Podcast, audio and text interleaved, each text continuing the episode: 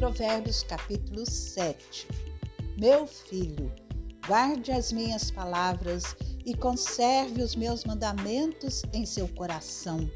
Observe os meus mandamentos e você viverá. Guarde a minha lei como a menina dos seus olhos. Amarre-os aos dedos, escreva-os na tábua do seu coração. Diga à sabedoria, você, minha irmã, e ao entendimento, você, meu parente. Eles o guardarão da mulher imoral, da estranha que lisonjeia com palavras. A mulher imoral. Porque da janela da minha casa, olhando pela grade, vi entre os ingênuos e descobri entre os jovens um que não tinha juízo. Ele ia e vinha pela rua junto à esquina da mulher estranha e seguia o caminho da casa dela. No crepúsculo, ao anoitecer, na escuridão da noite, nas trevas, eis que a mulher lhe saiu ao encontro, com roupas de prostituta e astúcia no coração.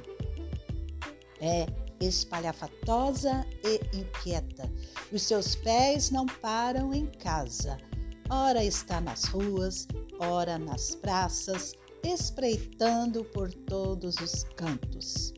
Ela agarrou o jovem e o beijou, e com maior descaramento lhe disse: Eu tinha de oferecer sacrifícios pacíficos, hoje paguei os meus votos, por isso saí ao seu encontro, vim procurá-lo e agora o encontrei.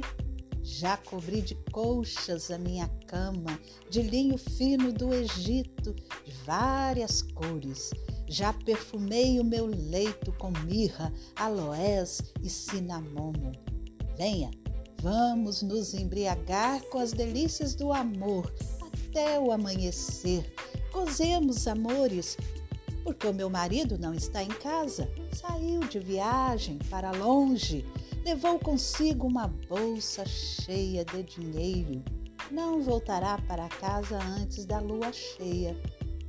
Ela o seduziu com as suas muitas palavras, com as lisonjas dos seus lábios, o arrastou.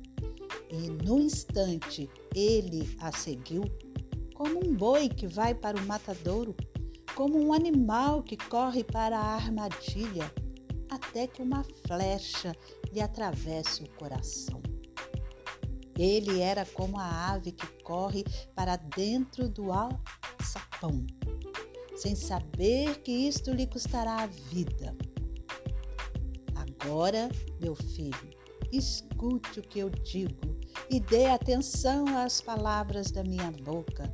Não deixe que o seu coração se desvie para os caminhos dessa mulher e não ande perdido nas suas veredas, porque a muitos ela feriu e derrubou, e são muitos os que por ela foram mortos.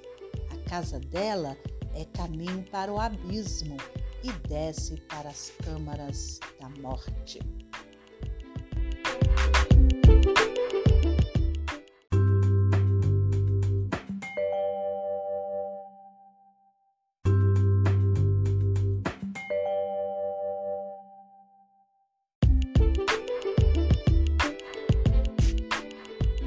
Lisonja, louvor interesseiro, adulação, lisonjear, elogiar interesseiramente.